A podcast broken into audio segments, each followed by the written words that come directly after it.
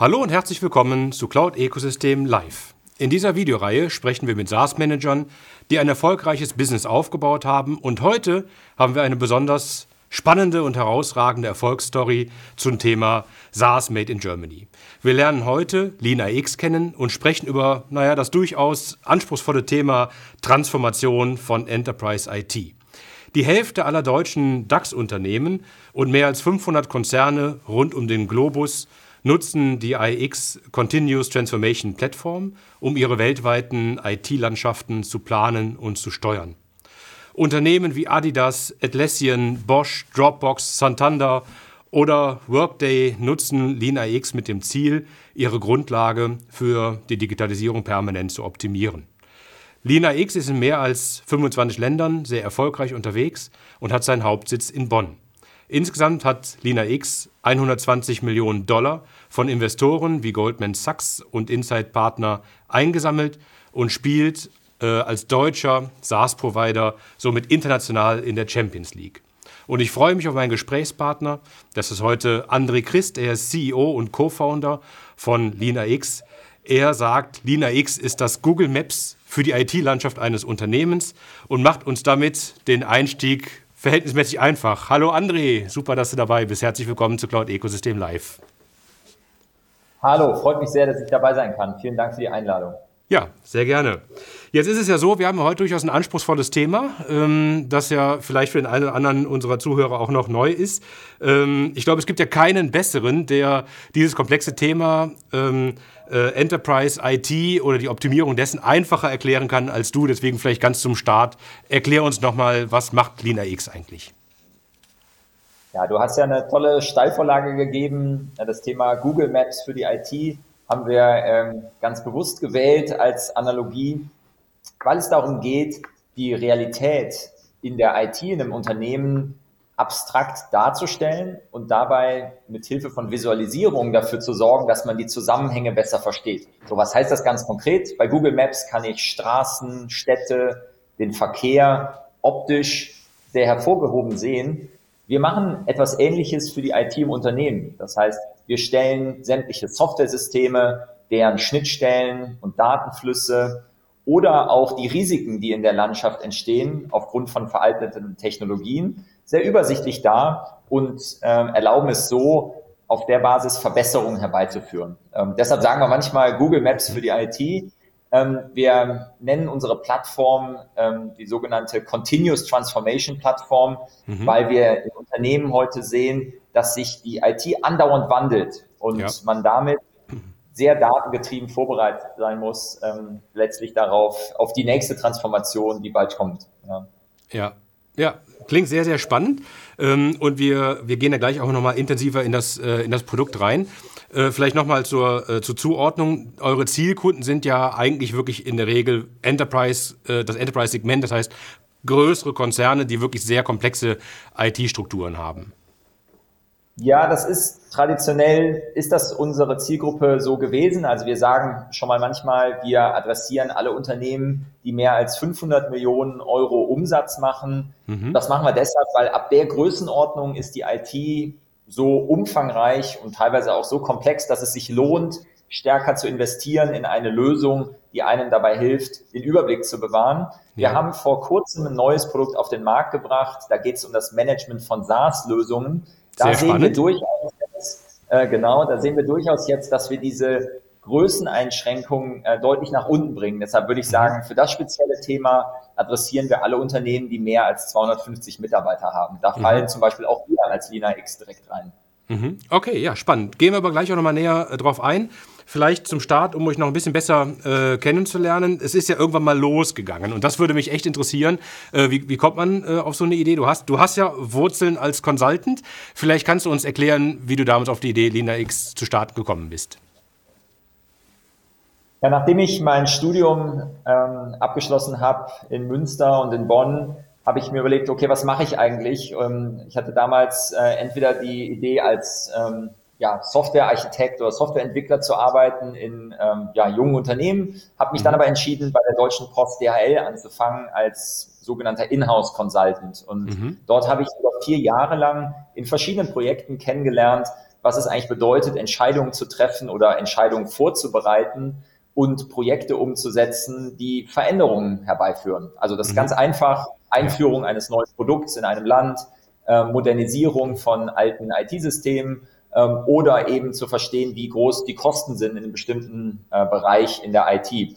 Und immer wieder war das eigentlich das gleiche Thema, wenn man so ein Projekt oder so ein Thema angefangen hat, dann war der erste Teil immer, man kann sagen, sowas wie Stocktaking, das heißt Bestandsaufnahme. Man musste verstehen, was habe ich eigentlich für Software im Einsatz, wie mhm. sind die, Ver wie sind Systeme dann da verbunden, wer ist dafür verantwortlich, welche Technologien. Das heißt also, wenn man das überträgt auf viele, viele verschiedene Projekte, die gleichzeitig laufen, hat man eigentlich immer so einen Initialaufwand mhm. für Analyse. Und ja. ähm, daraus die Idee geboren, wie kann man denn eigentlich im Zeitalter des schnelleren Go-to-Markets dafür sorgen, dass man immer bereit ist, Veränderungen herbeizuführen. Und mhm. ähm, so habe ich mir dieses, diesen Bereich ähm, ja, Architektur zusammen mit meinem Mitgründer damals angesehen und wir haben gesagt, das ist ein gutes Feld, um ein Unternehmen zu starten, um diese Kategorie letztlich neu aufzurollen. Mhm. Und dann sind ihr seit 2012 losgelaufen. ihr habt also auch schon einige Jahre an Historie.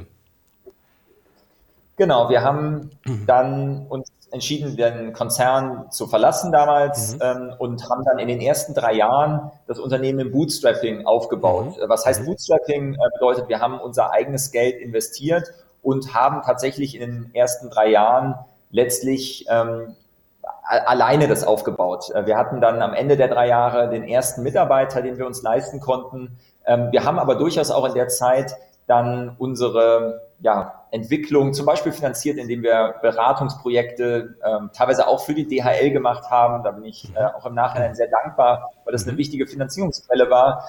Ähm, aber es ist eben eine lange Zeit gewesen, bis wir ähm, dann letztlich in ähm, ja, 2015 das mhm. erste Investment bekommen haben und damit es uns auch leisten konnten, Mitarbeiter einzustellen und eine wirkliche Firma aufzubauen. Ja, ja, verstehe. Äh, was mich aber auch interessieren würde, ihr habt ja sehr anspruchsvolle Kunden äh, mit, mit auch wirklich äh, längeren Sales-Cyclen und so weiter.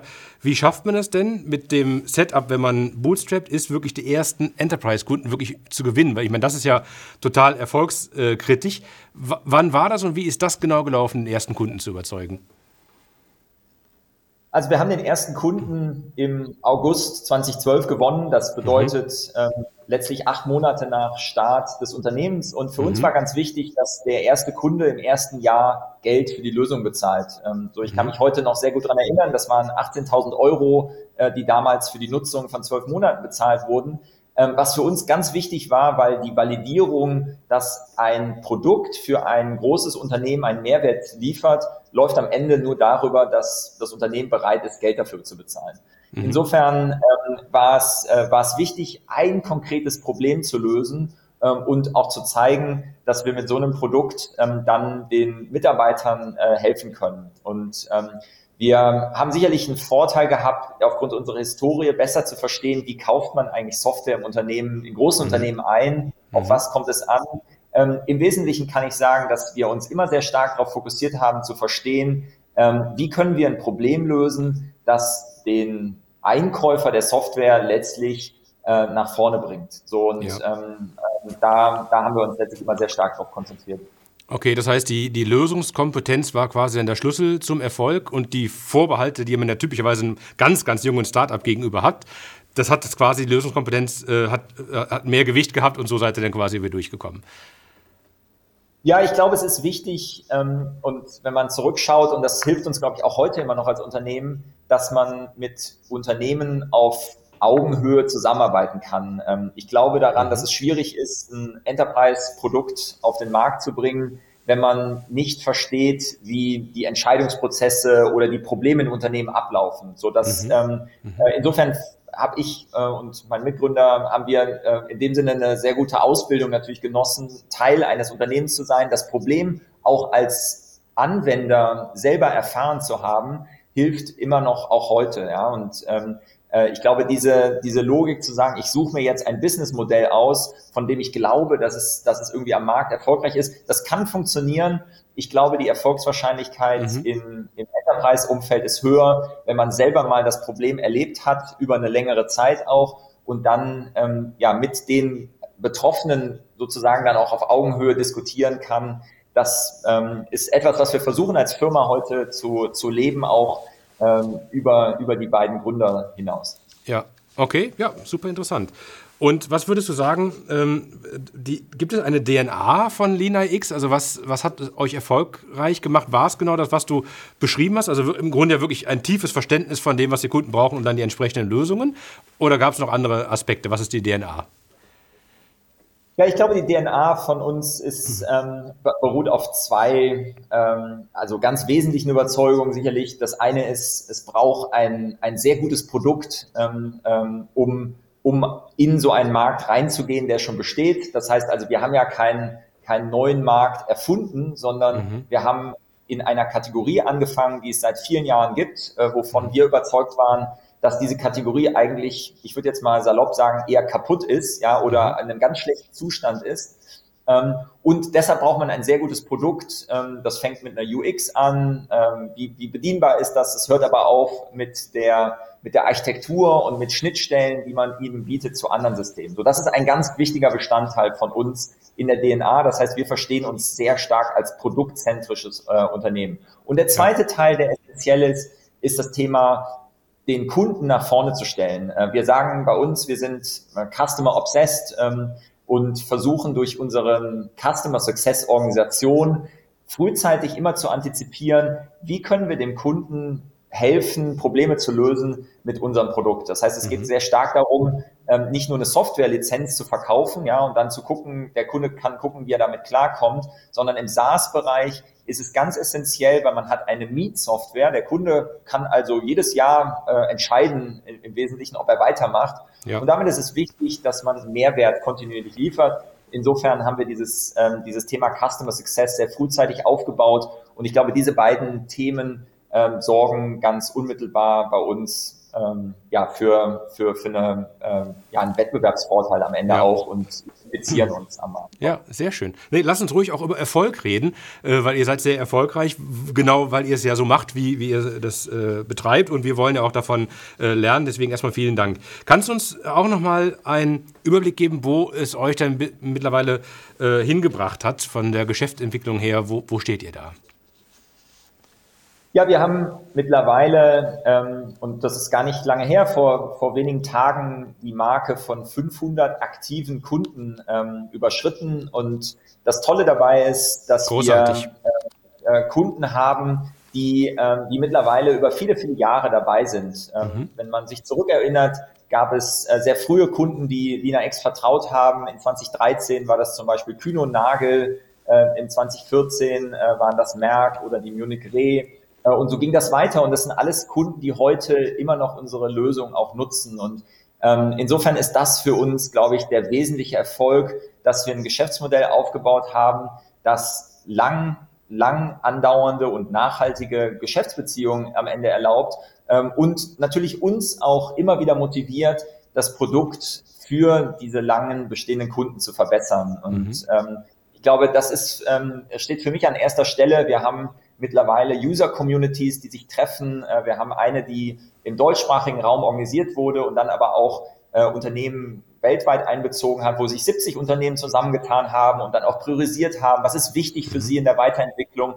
Das ist natürlich toll zu sehen für ja. uns als Produktunternehmen, ähm, dass man, ähm, dass, dass sich solche, solche Communities bieten soll. Also das ist, das ist auf der, ähm, auf der, auf der einen Seite für uns sehr wichtig. Auf der anderen Seite, wo stehen wir? Wir sind heute ähm, in der Größenordnung eines zweistelligen mittleren Millionenumsatzes, den wir machen. Äh, wir mhm. haben Wachstum ähm, deutlich über 50 Prozent. Wir sind im letzten Jahr ähm, 70 Prozent gewachsen, trotz, äh, trotz Pandemie. Äh, und das alles in, ähm, in Recurring-Umsatz. Das bedeutet also wirklich äh, also Subscription-Umsatz ähm, von, von SaaS und nicht etwa Consulting. Mhm. Ähm, mittlerweile sind wir knapp 400 Mitarbeiter äh, an äh, über acht Standorten weltweit äh, und ähm, haben ganz kürzlich ähm, uns eben auch anorganisch vergrößert durch eine Akquisition eines ähm, US-Unternehmens, um eben ähm, das Thema weiter voranzubringen. Mhm. Ja, sehr großartig. Also wir brauchen wirklich genau solche Stories äh, für unsere Branche. Das klingt äh, alles ganz fantastisch. Es ist ja so, dass ihr, äh, ihr habt ja jeden, jeden zweiten deutschen DAX-Konzern, also in Deutschland eine relativ starke Durchdringung, aber ihr seid total international aufgestellt. Würdest du sagen, dass Deutschland ein Heimatmarkt ist? Habt ihr in Deutschland angefangen und seid dann auch mit den Kunden gemeinsam international geworden oder wie, wie, wie, ist, wie, wie hat das äh, angefangen? Ja, sicher ist es so, dass wir eine sehr starke äh, Community äh, an, an Unternehmen natürlich hier in, in Deutschland haben. Und ähm, wobei wir recht frühzeitig uns orientiert haben, äh, wie können wir ein Produkt und eine Firma letztlich aufbauen, die international Bestand hat. Äh, wenn man zurückguckt, diese Liste der Kunden, ähm, dann haben wir 2014 äh, und 2015 die ersten Kunden in den US, USA gewonnen. Ähm, mit äh, ganz spannenden Unternehmen wie Pinellas County, also das heißt ein lo lokales Government oder Hayworth, ein großer Möbelhersteller, McKesson, einer der größten äh, Pharmaanbieter äh, letztlich mhm. in den USA. Mhm. Äh, Dropbox folgte dann in den Jahren darauf. Das heißt, wir haben sehr frühzeitig den Fokus drauf gelegt, ähm, dass unser Produkt auch in, im, im US-Markt funktioniert. Heute machen wir über 40 Prozent des Gesamtumsatzes in den USA und haben dort mhm. ein Team, von über 100 Mitarbeitern, hauptsächlich am Standort in Boston, aber auch in, in Büros in Denver und in San Francisco. Das heißt, der US-Markt äh, spielt eine große Rolle. Ähm, insofern ist es mehr und mehr wird es zu einer Balance, würde ich sagen, äh, zwischen den beiden Märkten in sicherlich im Dachmarkt äh, und äh, dann auch in den USA. Ähm, aber ich glaube, es da ist noch viel Potenzial. Wir sagen manchmal, wenn man sich anguckt, das, was ich ganz am Anfang gesagt habe, 500 Millionen Euro Umsatz da gibt es äh, in den Märkten, die wir uns angucken, 20.000 Unternehmen weltweit, ja. die da rein. Mhm. Insofern äh, würden wir jetzt mal sagen, sind wir noch am Start äh, der, der Reise mit Lina X. Ja, Nee, großartig. Äh, Respekt, super, was ihr, was ihr geschafft habt. Äh, du hattest ja gerade gesagt, ihr habt dann äh, relativ frühzeitig amerikanische Kunden gewonnen.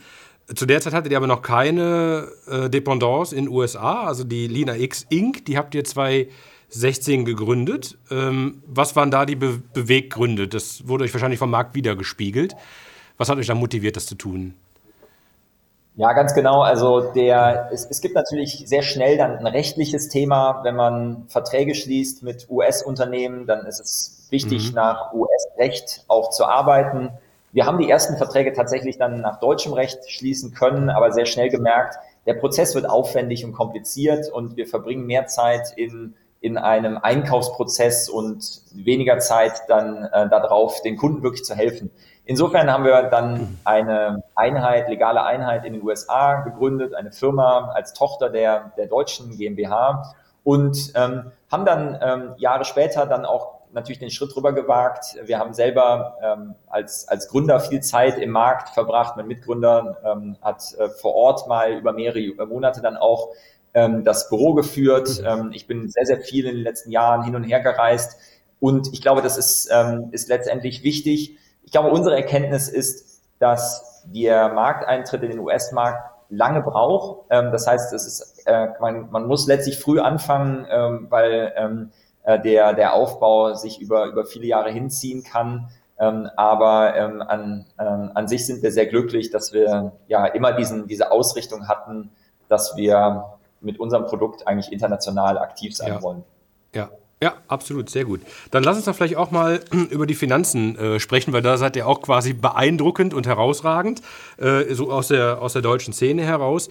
Ihr habt ja äh, doch eine ganze Menge Funding erhalten und auch amerikanische Investoren mit dabei. Wollen wir da mal äh, über das Thema sprechen? Vielleicht auch, wie das angefangen hat, was so die ersten äh, Schritte waren, nachdem ihr Bootstrap wart, äh, habt ihr die ersten Finanzierungen gemacht, jetzt seid ihr in der Series D, D angekommen.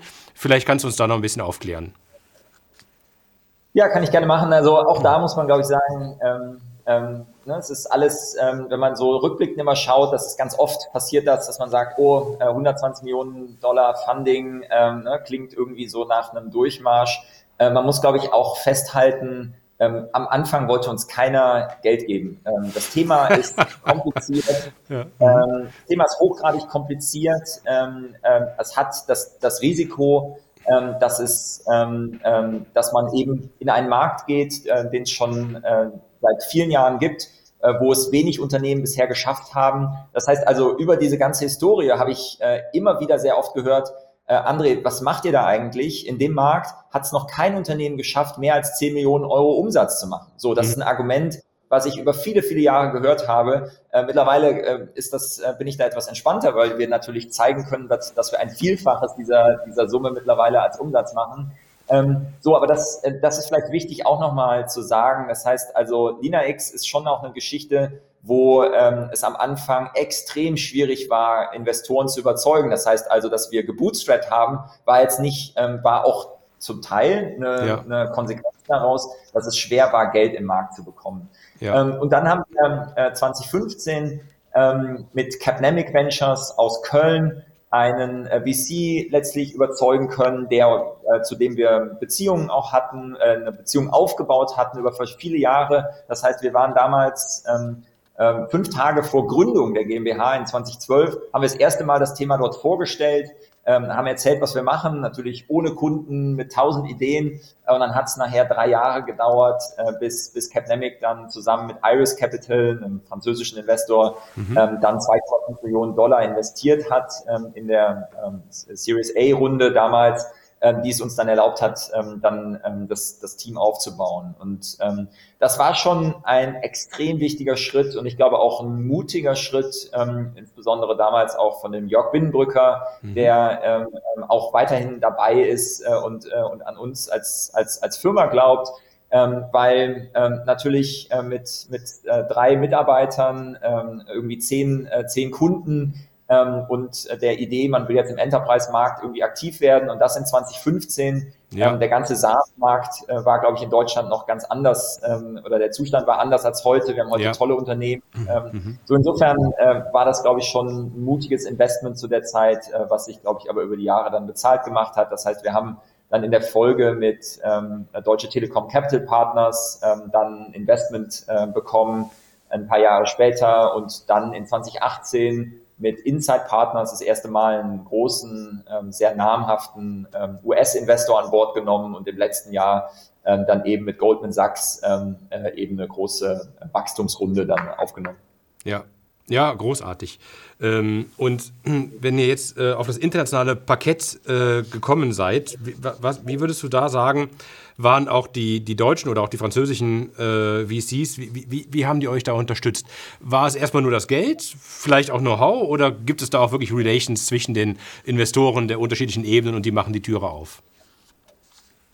Ja, ich glaube, es ist bei allem immer eine Mischung. Ähm, äh, letztlich ist es so, ähm, dass Investoren gute Netzwerke haben und ähm, dann auch helfen mit wieder Intros äh, zu weiteren Investoren, ähm, zum Beispiel geschehen bei uns in der, in der Series B Runde dann, ähm, wo dann äh, Deutsche Telekom Capital Partners investiert hat. Ähm, der Link jetzt zu zum Beispiel äh, Inside Partners als Investor, als US-Investor ähm, kam über eine ganz andere Geschichte. Wir haben damals ähm, habe ich teilgenommen beim ähm, Pitch Contest ähm, des Pirate Summit. Äh, das ist so eine Startup-Veranstaltung in Köln äh, und habe dort ähm, teilgenommen und ähm, habe eben äh, Lina X gepitcht und ähm, das war zu einer Zeit, wo ich immer gedacht habe, oh Gott, dieses Thema Enterprise IT, Enterprise Architecture Management, kein Mensch versteht das eigentlich, was da los ist oder was man da macht.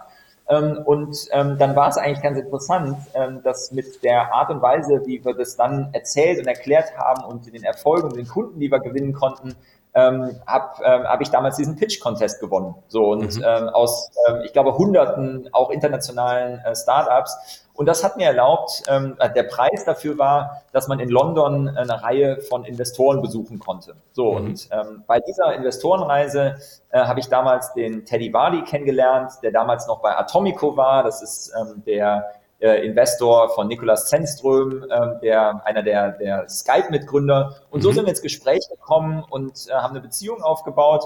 Ähm, Atomico hat damals nicht investiert, ähm, aber äh, als der Teddy dann später zu Insight gegangen ist, hat er sich bei mir gemeldet äh, und äh, so ist letztlich das Investment zustande gekommen. Das ja. heißt also wieder, wieder ein, ähm, ja, ich glaube, eine, ähm, ein Beweis dafür, dass das Aufbauen von Beziehungen äh, letztlich sehr wichtig ist. Also insofern äh, ist es eine ja. Mischung aus Beziehungen, die Investoren haben und äh, Beziehungen, die man selber als Gründer über die Jahre dann aufbaut. Ja, natürlich. Äh, sehr gut, ja. Und dann natürlich braucht man das erfolgreiche Unternehmen ja auch noch, in das es sich äh, lohnt zu investieren. Also da muss eine ganze Menge zusammenkommen. Aber Beharrlichkeit, wenn ich es richtig äh, raushöre, gehört immer mit dazu. Und im Grunde ein Kampf ist es auch.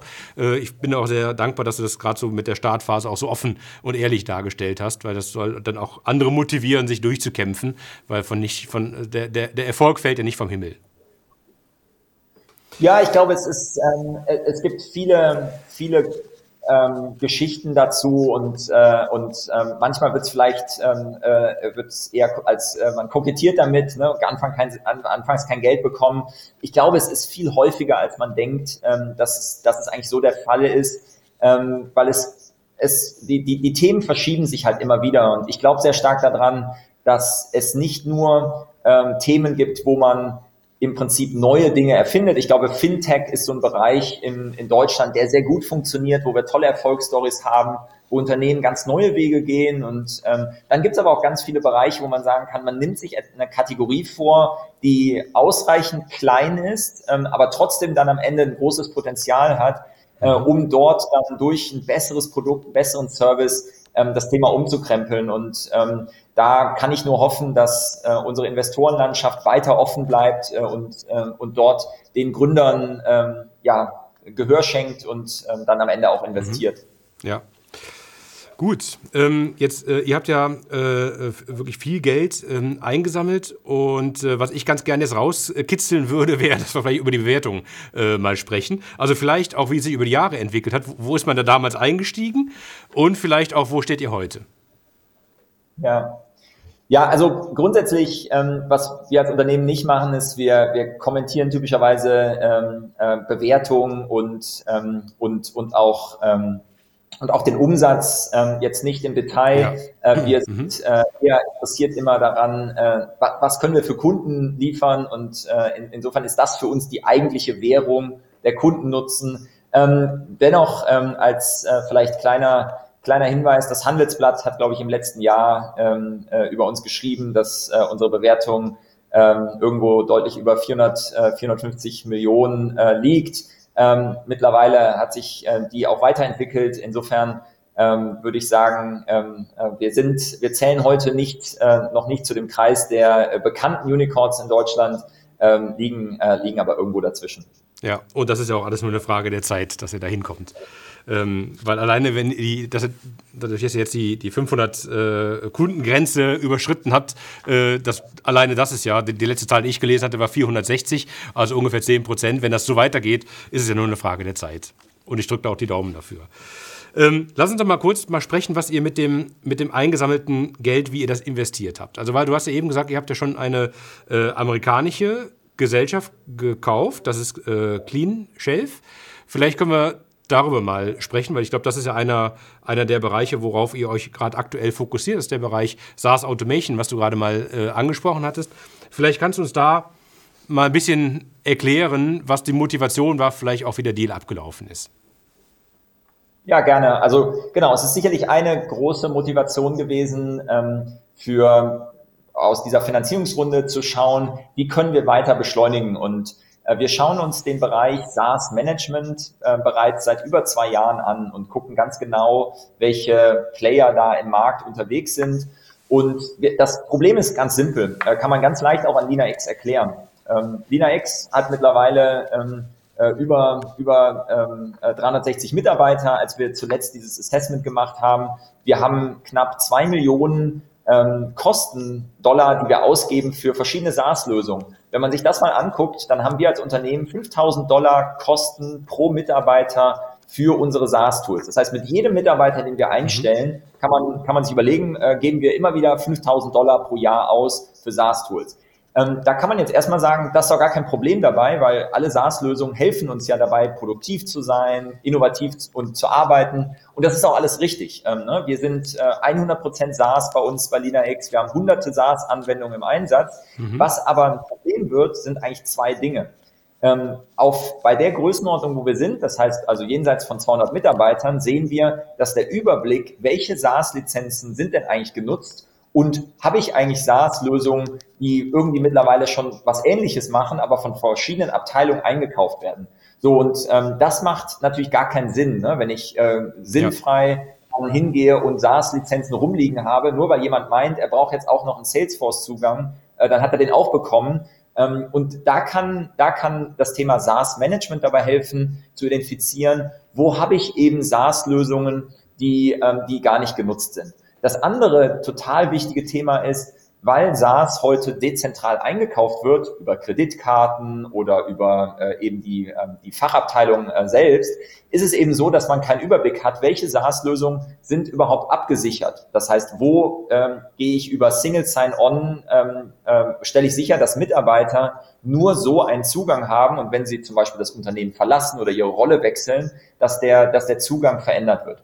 Insofern sind das die zwei großen Bereiche, wo wir gesagt haben, das Thema passt ganz hervorragend zu uns äh, und äh, wir äh, investieren äh, letztlich äh, in, ähm, in ein Unternehmen, was diese Technologie über, äh, über viele Jahre letztlich dann äh, schon entwickelt hat. Und ähm, insofern haben wir äh, das Team kennengelernt ähm, inmitten der Pandemie. Äh, wir haben uns dann tatsächlich auch zweimal äh, getroffen ähm, äh, hier in Bonn und äh, haben ähm, ja, mehrere Abende miteinander verbracht und äh, genau geschaut, wie könnte das alles zusammenpassen und waren dann sehr glücklich, ähm, dass wir äh, mittlerweile vor drei Monaten ähm, dann diese Akquisition ähm, ja, ähm, abschließen konnten und damit ähm, knapp, ähm, knapp 40 Mitarbeiter als neue Mitarbeiter Berliner X begrüßen durften in mhm. äh, Büros in Ljubljana, San Francisco, Denver Insofern sehr, sehr komplementär zu dem, was wir Berliner jetzt machen. Ja, ja, großartig. Ähm, ich glaube, wir haben nicht die Zeit, um jetzt in die, die verschiedenen Produkte reinzugehen, weil es ist ja, ihr deckt ja einiges ab: äh, Enterprise Architecture Management, äh, Cloud Management, DevOps äh, Management ist neu dazu gekommen. Ich würde ganz gerne mit dir das Thema Automatisierung, vielleicht da ein bisschen mehr einsteigen. Äh, und das, das ist, äh, findet ja auch gerade auch im, im, im SaaS-Umfeld statt. Also, weil das ihr Überblick äh, gibt und Transparenz, das, das ist okay. Man wird ja auch Dinge manuell vielleicht irgendwie erfassen.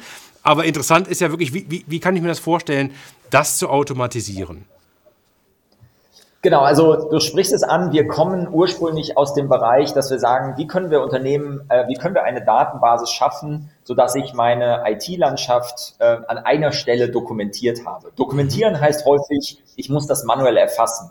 So, und äh, was wir jetzt sehen auf beiden, in, in, im Prinzip in, in verschiedenen Feldern bei SaaS, es gibt Möglichkeiten, das jetzt automatisiert zu entdecken. Äh, zum Beispiel gehen wir hin und wir schließen uns an bestehende ERP-Systeme ab oder Kreditkarten, äh, Kreditkartensysteme oder Single Sign-On-Systeme. Das heißt, wir haben mittlerweile über 4000 Datenquellen, die wir anzapfen können äh, und daraus äh, mit Hilfe von Machine Learning äh, dann diese Daten korrelieren und wir sehen dann am Ende zum Beispiel, dass auf Rechnungen äh, dann eine SaaS-Lösung auftaucht, dass im Identity Management auf einmal User freigeschaltet sind für ein bestimmtes Tool, was man noch nicht kennt.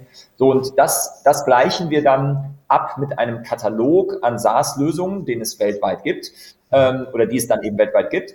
Und dann können wir dem Unternehmen sehr leicht einen Überblick geben. Du hast folgende SaaS-Lösung im Einsatz, ähm, so viele User sind dort aufgeschaltet und dann im nächsten Schritt können wir uns mit diesen SaaS-Lösungen verknüpfen über deren APIs um eben tiefer dort einzusteigen. Ein typisches Beispiel ist Office 365, das kennen ganz viele, ein E-Mail-Account, ähm, so dass ich eben dort verstehe, was für, was für eine E-Mail-Lizenz brauche ich denn jetzt eigentlich für meine Mitarbeiter? Kann ich das optimieren? Ein anderes Beispiel ist Zoom. Ähm, muss ich eigentlich eine Professional-Lizenz haben oder komme ich mit einer Standard-Lizenz aus? So, und diese, diese Art der Optimierung äh, mache ich jetzt nicht mehr, indem ich dann mich in alle Tools einlogge, sondern indem ich in eine Lösung gehe. Das heißt bei uns ja. SaaS Intelligence, weil wir sagen, das muss intelligent sein äh, und kann dann darüber eben äh, hingehen und äh, das aussteuern. Das heißt, das ist hochgradig automatisiert.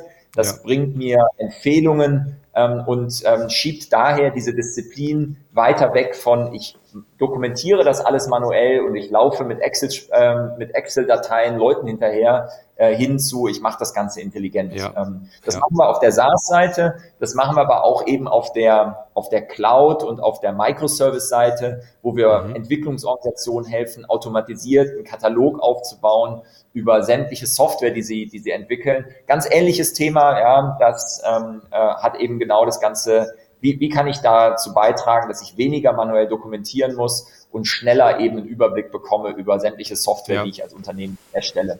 Ja, sehr cool. Bedeutet ja, dass das ganze Thema Integration von vielen Lösungen, in eurem Fall hunderte, tausende Lösungen, eigentlich auch einen ganz neuen Lösungsansatz äh, überhaupt erst ermöglicht.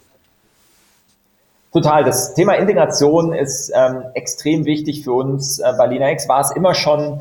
Äh, wir haben immer als äh, wesentliches Wertversprechen ähm, unseren Kunden auch aufzeigen können, dass wir Teil eines Ökosystems sind. Ähm, das mhm. passt sehr gut zu unserem Thema auch heute, ja, warum wir sprechen. Ja. Ähm, wir sind, wir sind ein Verfechter von einer Best-of-Breed-Strategie. Wir glauben jetzt nicht an ein ähm, an einen Ansatz eines ERPs für die IT, ja, dass ich mhm. ein großes System habe, in dem alles drin sein muss, sondern wir sind stark der Überzeugung, es gibt sehr, sehr gute verschiedene SaaS-Lösungen und ähm, der, der in, im, ähm, im besten Fall sind die dann alle sehr gut integriert. Wir integrieren uns zum Beispiel mit ServiceNow oder mit Signavio, äh, kennt man mhm. auch aus Berlin, Prozessmodellierungslösungen. Unser äh, nächstes wir, Interview, übrigens Signavio. Ja, sehr gut, ja, ja. Viele, viele, Grüße an den, an den Gero, Gero wahrscheinlich. Ja, ja. genau. Äh, genau ähm, haben eine sehr, sehr lange Partnerschaft, äh, machen das Thema schon über viele Jahre zusammen.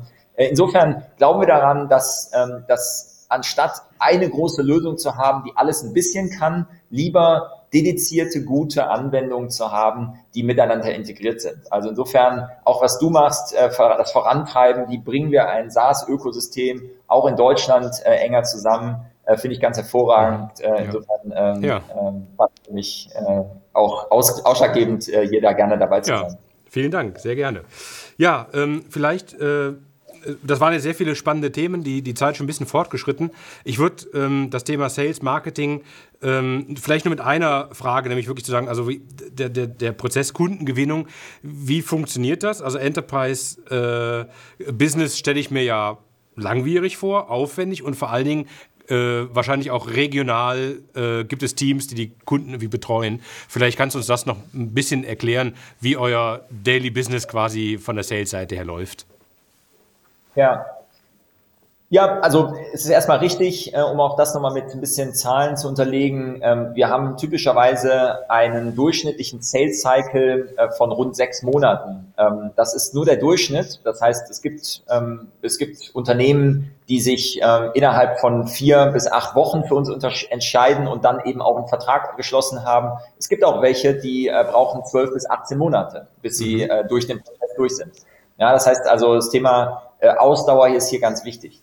Äh, wir in, in unserem Go-to-Market haben frühzeitig uns darum gekümmert, ähm, Materialien und Informationen und Hilfen für Architekten oder eben für unsere relevante Zielgruppe bereitzustellen. Das heißt also, äh, wir haben sehr stark auf das Modell des sogenannten ähm, ja, Inbound-Marketings gesetzt. Das heißt also, wie können wir einen Mehrwert schaffen und Interesse generieren ähm, und dann zum richtigen Zeitpunkt dafür sorgen, wenn ein Unternehmen dann sagt, okay, jetzt habe ich verstanden, was Architekturmanagement ist, ähm, ich weiß, dass ich für zum Beispiel einen Merger und Acquisition, da brauche ich eigentlich eine Lösung für. Wenn dieser Punkt erreicht ist, dann beginnt bei uns ein Sales-Prozess. Und zwar mhm. dadurch, dass wir dem Unternehmen anbieten, ihr könnt euch eine Demo angucken von unserem Produkt, vorgefüllt mit äh, Beispieldaten.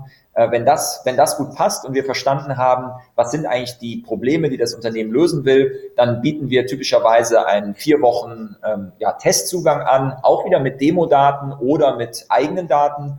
Ähm, und im Rahmen dieser vier Wochen ähm, kommt man dann in der Regel schon sehr weit, äh, und kann dann eine Entscheidung treffen, ob äh, LinaX das Richtige ist. Äh, und dann äh, passiert typischerweise dann ähm, die Überzeugung von ähm, Stakeholdern. Wir verkaufen heute sehr oft an den CIO natürlich, mhm, ähm, den ja. Chief Information Officer oder den Chief Technology Officer. Das heißt, der wird typischerweise eingebunden in diesen äh, Sales-Prozess äh, und dann beginnt der Einkaufsprozess, bis es dann zu einem Abschluss eines ähm, SaaS-Vertrags kommt. Ja, das heißt, also so ist mal so ganz schnell der mhm. Durchflug und danach beginnt bei uns das Thema Onboarding, Customer Success, ähm, das heißt die Kundenbetreuung, die, ähm, ja, die dann eben sicherstellt, dass dann auch wirklich Mehrwert äh, erzielt wird. Mhm. Ja, nee, großartig, ja. Äh, hätte ich mir auch in etwa so vorgestellt. Ich war ein bisschen überrascht. Im Durchschnitt sechs Monate ähm, äh, Sales Cycle, das hört sich gar nicht so viel an. Auch wenn im Einzelfall man 18 Monate warten muss und das eine lange Zeit ist, der Durchschnittswert für die Unternehmensgröße, finde ich das sogar, äh, also überrascht mich wirklich positiv. Ja, also ich, ich glaube, was wir, was ich dazu noch sagen kann, ist, dass der, ein wesentlicher Teil des Sales-Prozesses heute ist weiterhin im, im, Einkaufsprozess. Das heißt also, die Entscheidung für eine Lösung fällt mhm. meistens schon früher. Ähm, ich würde wahrscheinlich sagen, rund ein Drittel des, des, des Zeitablaufs verbringen wir heute äh, in, man trifft die Entscheidung für ein Tool und dann gibt es zwei Drittel der Zeit, wo man sich mit ähm, äh, Sicherheitsfragen auseinandersetzt, wo man sich mit Verträgen auseinandersetzt. wir haben mittlerweile ein sehr gutes Vertragswerk, was viele Kunden ähm, jetzt mittlerweile akzeptieren und auch nutzen. Ähm, dennoch gibt es natürlich große Unternehmen, die sagen, ähm, ich muss äh, auf, äh, auf deinen Vertrag oder auf den eigenen Vertrag drauf.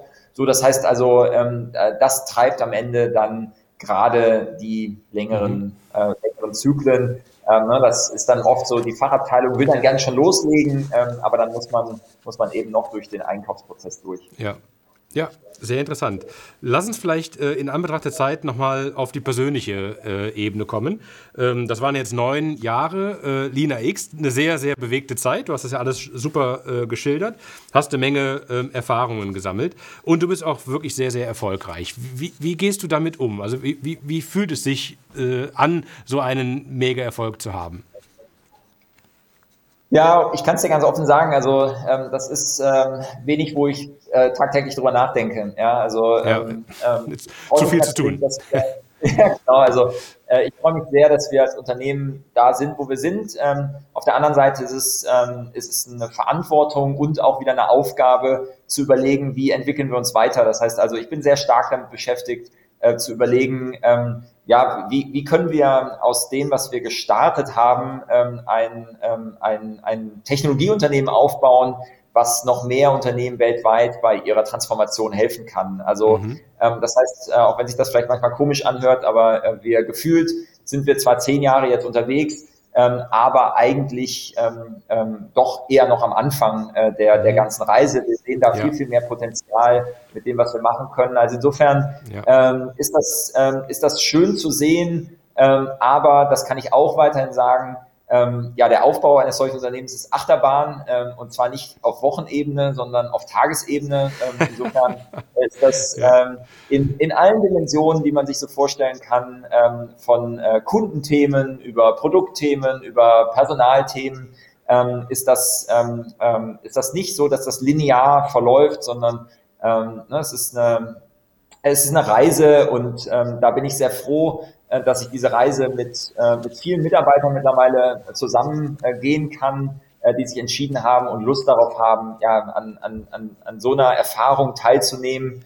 Ähm, ich glaube, dass das eine, eine tolle Chance ist, ähm, auch für spätere Stationen in, in, in, der, in der eigenen Karriere was mitzunehmen. Das heißt also, ähm, ich bin dort auch Realist genug, dass das so eine Reise meistens auf Zeit ist und glaube aber trotzdem, dass es sehr, sehr attraktiv ist, ähm, äh, äh, eben bei uns dabei zu sein äh, und, ähm, und, und diese Erfahrung zu sammeln, äh, weil wir eben ja in Deutschland jetzt nicht ganz so viele Unternehmen haben, äh, die eben im SaaS, B2B-Umfeld äh, aktiv sind und dann eben auch ja. noch schnell wachsen. Insofern, ja. Ähm, ja, das ist äh, vielleicht eine spannende, spannende Option noch für den einen oder anderen mit äh, dabei zu sein. Ja, cool, sehr schön. Äh, gibt es irgendwie Kannst du äh, das runterbrechen auf eine Formel, was du anderen SaaS-Gründern mit auf den Weg bringen äh, kannst? Gibt, gibt es diesen einen Tipp? Ja, also ich glaube, es gibt nicht den einen Tipp. Ähm, es ist zu vielfältig oder zu vielschichtig ähm, letztlich, ähm, was es alles für Themen gibt. ich glaube, der, der eine Tipp ist sicherlich sehr konzentriert und fokussiert an den äh, an Kundenbedürfnissen zu arbeiten. Ähm, es geht äh, im, im Wesentlichen darum, und das hat die Bootstrapping-Zeit bei LinaX äh, uns sehr stark ermöglicht, anstatt sich ähm, frühzeitig um Investoren und um, ähm, um sozusagen alles drumherum zu kümmern, äh, haben wir uns sehr, sehr fokussiert darum gekümmert, ähm, was, was muss man eigentlich tun, um ein sehr, sehr gutes Produkt zu bauen, ähm, wie erklärt man das Produkt. Ähm, das heißt also, diese Beschäftigung und der Fokus ist, glaube ich, extrem wichtig. Ähm, ich glaube sehr, persönlich sehr stark daran, an ein produktzentrisches ähm, Unternehmen. Ähm, das heißt also, dass Marketing, Sales, Customer Success extrem wichtig sind. es ist aber letztlich steht und fällt damit, dass äh, ein Produkt sehr gut funktioniert und insofern ähm, ist, äh, ist diese Auseinandersetzung damit äh, sehr wichtig. Man sieht es auch bei uns jetzt, äh, Lina X wird geführt von einem der Gründer ähm, oder von, ähm, von, von äh, eigentlich demjenigen, der frühzeitig in der Produktentwicklung involviert war. Äh, und ähm, äh, ne, ich identifiziere mich da sehr stark mit dem Produkt. Das heißt, wir haben jetzt nicht jemanden, der das aus Marketing-Sicht äh, oder aus Vertriebssicht das Unternehmen führt, ähm, mhm. sondern äh, weiterhin sehr interessiert äh, an der Sache und an dem Thema. Und ich glaube, das zeichnet sich ab, wenn man sich die verschiedenen Gründer auch in Deutschland anguckt. Ähm, Kamunda ist ein tolles Beispiel, äh, falls du die noch nicht ähm, mhm. äh, auf deiner Liste hast. Der Jakob, äh, auch äh, toller Gründer, sehr produktorientiert. Äh, insofern ähm, ist das ähm, eine Entwicklung, die ich ähm, sehr sehr toll finde, dass ähm, mhm. ähm, ja, Produkt, produktzentrische Gründer, ähm, dass, dass denen zugetraut wird, äh, solche Unternehmen eben aufzubauen und dann auch zu führen. Mhm. Ja, sehr schön, cool. Dann sind wir eigentlich schon äh, bei dem letzten Punkt, nämlich äh, der Frage, wo die Reise für euch hingeht. Also du hast ja eben schon mal gesagt, das war vielleicht der gleiche Artikel sogar im Handelsblatt, äh, die ja über eure äh, Bewertung geschrieben haben. Ähm, da, da war ja die Prognose, ist das nächste Einhorn, äh, was entsteht. Also auf dem Weg seid ihr ja schon und möglicherweise sogar relativ kurz davor. Das ist ja alles schon sehr, sehr mächtig. Wo geht denn die Reise insgesamt hin? Du hast ja eben gesagt, ihr steht selber noch ganz am Anfang. Wie stellst du dir das irgendwie vor? Wo ist, dein, wo ist das Ziel für Lina X in fünf Jahren beispielsweise? Ja, also ich, ähm, auch, auch hier glaube ich, ähm, Bewertung ist immer ein, ein interessanter Meilenstein, ähm, aber am Ende nie das Ziel einer solchen Reise. Ähm, ich glaube, für uns ist die, ähm, die Ambition, die wir haben, ist, ein ähm, Technologieunternehmen aufzubauen mit Wurzeln in, ähm, in Europa, ähm, das weltweit Unternehmen dabei helfen kann, ihre Transformation voranzutreiben und ähm, eben dabei hilft, ja, bessere Produkte, bessere Software auf den Markt zu bringen. Äh, wenn wir das schaffen, und da haben wir einige tolle Beispiele, wo wir Unternehmen haben, die selber tolle Softwareunternehmen sind und dann unsere Software nutzen. Atlassian oder Dropbox ist da ein Beispiel. Ähm, da ist sicherlich die Ambition, wie können wir noch mehr Unternehmen helfen, einen Einfluss oder einen positiven Einfluss zu haben, dass ähm, ihre eigenen Softwareprodukte oder eigenen digitalen Produkte besser werden. Ähm, und ähm, das eben als, als großes eigenständiges Technologieunternehmen, das treibt uns an, das treibt mich persönlich an. Ähm, und ähm, ähm, da glaube ich, ähm, dass wir äh, uns vor Augen führen müssen. Ähm, LinaX ist 40 Jahre gegründet nach SAP, ja, ähm, ähm, im Prinzip aufs Jahr genau. Ähm, wir haben in Deutschland das eine oder andere tolle ähm, Softwareunternehmen Teamviewer äh, zum Beispiel oder auch mit Signavio haben wir gesehen. Ähm, ich glaube aber, dass wir ähm, eine Chance haben, dort ähm, ja als Teil des größeren Ökosystems eben auch als Technologieunternehmen einen, einen kontinuierlichen Bestand zu haben. Und dafür ja, treten wir jeden Tag an und versuchen uns zu verbessern, ähm, dass wir eben dort als ja, eigenständiges Technologieunternehmen auch wirklich ähm, ja, am Markt bestehen können. Mhm, okay. Und irgendwas von, von, von Finanzen her, was ganz Konkretes, kann man sagen, irgendwie, äh, dort gibt es ein Umsatzziel, ein IPO oder irgendwie sowas so in der Richtung? Ja, sicherlich ist für uns ähm, die, die nächste große Marke, auf die wir schauen, ähm, ist tatsächlich dann äh, die, die ähm, am Ende die 100 Millionen ähm, Euro Umsatz ähm, äh, zu schaffen. Das ist ähm, so der, der Nordstein, der uns da antreibt, ähm, der äh, am Ende natürlich ein Ausdruck ist, auch äh, wie viel Kunden kann man, ähm, äh, kann man überzeugen, diese Lösung zu nutzen. Ähm, wir bereiten äh, intern und wir professionalisieren unsere Prozesse, bereiten uns intern vor, dass wir am Ende alle Optionen haben äh, und, und offen sind. Ähm, das ist aber eher auch ein kontinuierlicher Prozess. Ähm, das ist also nicht, auch nicht das Ziel, ähm, wo ich sagen würde, äh, damit ist die Reise abgeschlossen. Äh, für uns ist viel interessanter, wenn wir ähm, einem Kunden ähm, dabei helfen können, ähm, ja, deutlich besser aufgestellt zu sein in der IT, viel flexibler und moderner zu sein. Wenn wir da einen Einfluss drauf gewinnen, ähm, ist das viel mehr wert, ähm, als ähm, irgendwann ein IPO zu erreichen. Mhm. Ja, prima. Damit äh, ist die Zeit, glaube ich, aufgebraucht. Mit meinen Fragen bin ich so halbwegs durchgekommen. Ich glaube, wir hätten noch zwei Stunden weiter äh, sprechen können. Ich fand das alles ganz großartig. Bin beeindruckt von dem, äh, was du äh, und ihr als Team äh, geschafft habt. Wirklich großartig. Ich hoffe, wir kriegen mehr von diesen Stories in Deutschland und ich finde es äh, auch toll, dass du uns unterstützt, in denen, dass du wirklich uns Einblick gibst in deine Erfahrungen. Vielen, vielen Dank und ähm, ja, für die Zukunft dann drücken wir euch die Daumen und sind optimistisch, dass ihr genau diese Ziele erreicht. Herzlichen Dank, André. Vielen Dank dir für das, äh, für das äh, sehr, sehr schöne Gespräch. Danke.